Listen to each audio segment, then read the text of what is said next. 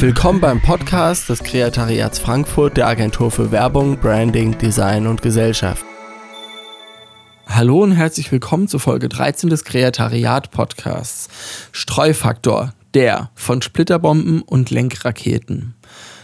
Man sollte meinen, dass die meisten Werbekampagnen und Werbemaßnahmen die Zielgruppen anvisieren, die auch die Kunden der jeweiligen Produkte, die dort beworben werden, darstellen. Und das ist auch völlig richtig. Die meisten und lange nicht alle. Frankfurt Hauptbahnhof Gleis 12. Baustoff Kramer aus Buxtehude und Coca-Cola machen auf sich aufmerksam. Dass da etwas nicht stimmt, merkt man sofort. Aber was ist das? Je größer deine Zielgruppe ist, also je mehr Gruppen, Schichten, Klassen, Subkulturen einer Gesellschaft sie umfasst, desto reichweitenstärker sollte das Medium sein, mit dem du sie zu erreichen versuchst, sollte man meinen. Baustoff Kramer sei das anders und ließ auf mehreren Plakaten an prominenter Stelle in Frankfurt ganz Frankfurt wissen, dass sie vor ihrem Geschäft auch mal Autos parken. Spaß beiseite, warum macht Außenwerbung für Coke Sinn und für den spezialisierten Einzelhandel nicht? David Butler, mittlerweile Head of Innovations bei Coca-Cola, gab Debbie Millman mal ein Interview, in dem er neben ein paar anderen klugen und ein paar schockierend narzisstisch überheblichen Dingen den Kundenkreis von Coca-Cola beschrieb und die dazu passende Strategie. Das Gespräch drehte sich gerade um die Verbindung von der Geschichte einer Firma zum Branddesign und wie man aus der Geschichte und ein paar Mythen eine Identität erschaffen kann, die das Gefühl von Zugehörigkeit beim Kunden erzeugen kann darum, dass Latinos in den USA eher zu Pepsi tendieren und Coca-Cola mit der weißen Mittelschicht assoziiert wird, als Butler sagte, dass jede Firma eine Fanbase braucht. Doch dass der durchschnittliche Kunde, also der, der den größten Teil am Umsatz macht, nicht der Coke Hardcore-Fan ist, der täglich drei Liter Coke trinkt, sondern der Joe Average, der alle zwei Wochen eine Coke irgendwo bestellt oder kauft. Das klingt nach einem geringen Verbrauch, doch die Bevölkerung der westlichen Industriestaaten multipliziert mit alle zwei Wochen eine Coke, macht genug Business, um eine Lieferwagenflotte zu rechtfertigen, die größer ist als die von DHL und UPS zusammen. Dazu passend sei die Aufgabe dieser Zielgruppe, nämlich alle, jeden Tag daran zu erinnern, wieder mal eine Coke zu trinken, relativ einfach. Die Medienwahl ist simpel. Alles, was Reichweite bringt, ist geeignet, um diese Erinnerungen auszusenden. Konkret bedeutet das TV, Print und Außenwerbung. Zusätzlich bespielt man einfach alle Kanäle, aber wirklich relevant sind die, wo man die meisten Menschen erreicht, weil wirklich jeder zur Zielgruppe gehört. Der Content begnügt sich mit dem Aufbau einer Brand Identity durch Moodboards, also Bilder, die sich unterschwellig abstrakt in den Köpfen der Menschen zusammensetzen, wie so ein Mosaik, das sich langsam aufbaut. Jetzt zu Baustoffe Kramer.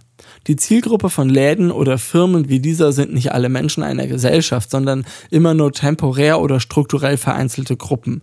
Temporär, weil jemand, der etwas bauen möchte, zum Zeitpunkt der Suche nach einem Lieferanten von einem Baustoffhandel angesprochen werden muss und strukturell, weil ein Handwerksbetrieb, der immer auf der Suche nach zusätzlichen Lieferanten ist, ebenfalls an Kontakt interessiert sein könnte.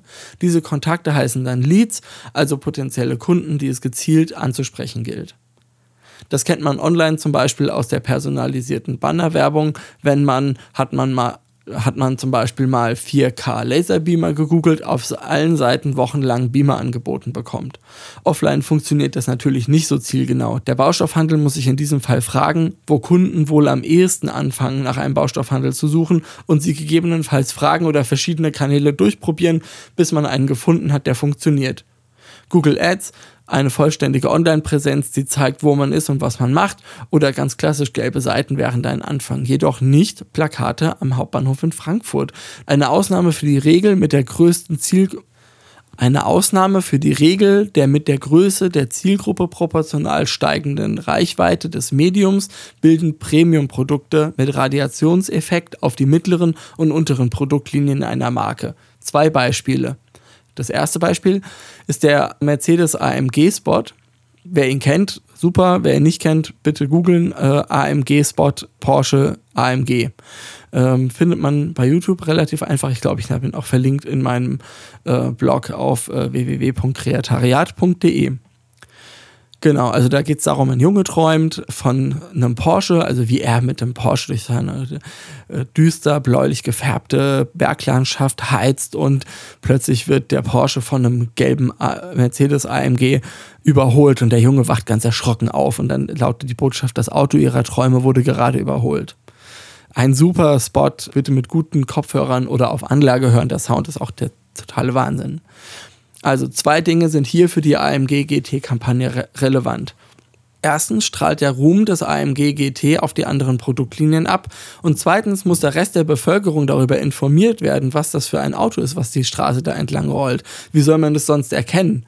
Dieser Radiationseffekt wird in fast allen Branchen genutzt. Mal wird günstige Mode aufgewertet, indem man sie im Laden auf die gleiche Weise inszeniert wie die teuren Produkte. Mal wird ein Produkt beworben, das ganz klar Premium ist, um andere Produkte der gleichen Marke mit den Ideen und Bildern des Premium-Produktes aufzuladen und zu verkaufen, wie zum Beispiel hier bei Weberhaus, das ist ein Fertighaushersteller, also einer der größten Fertighaushersteller. Und die haben dann das Haus äh, Malaga und das Haus, äh, was weiß ich, Mailand und das Haus Duisburg. Und das sind dann immer solche, ja, solche Ford-Kisten, ähm, die halt ein Satteldach haben oder irgendwie ähm, ja, was ist ein Satteldach mit, mit einer Gaube drin und dann kann man das, das personalisieren, indem man Türklinken aussucht oder so, ja. Und am Grundriss noch ein bisschen rumzimmert, aber im Grunde genommen sehen die immer gleich aus, ja. Mittleres bis unteres Preissegment, aber was diese Hersteller auf ihre Seite packen, sind ausschließlich Bauhausvillen. Also rechte Winkel, flache Dächer, große Fensterfassaden, versetzte Gebäudevolumen und immer irgendwie ein fetter Pool mit dabei in einer grünen Landschaft und einer riesigen Aussicht. Weberhaus ist einer der großen Fertighausanbieter in Deutschland. Sie bieten ein breites Spektrum an Standards und Preislagen an. Von der Horst Köhler Vororthütte bis hin zu der modernen Villa ist alles dabei. 95% des Umsatzes entfallen dabei jedoch auf das untere und mittlere Preissegment. Beworben werden aber nur die Villen. Die machen sich besser in Magazinen und verorten den Konzern im Feld der Anbieter im Premium-Segment, der auch günstiges anbietet. Und das ist das Beste, was einer Marke passieren kann. Von den Kunden als Premium wahrgenommen werden und in einem Markt der gleichen Angebote und Preise dadurch einen Wettbewerbsvorteil gewinnen. Bam.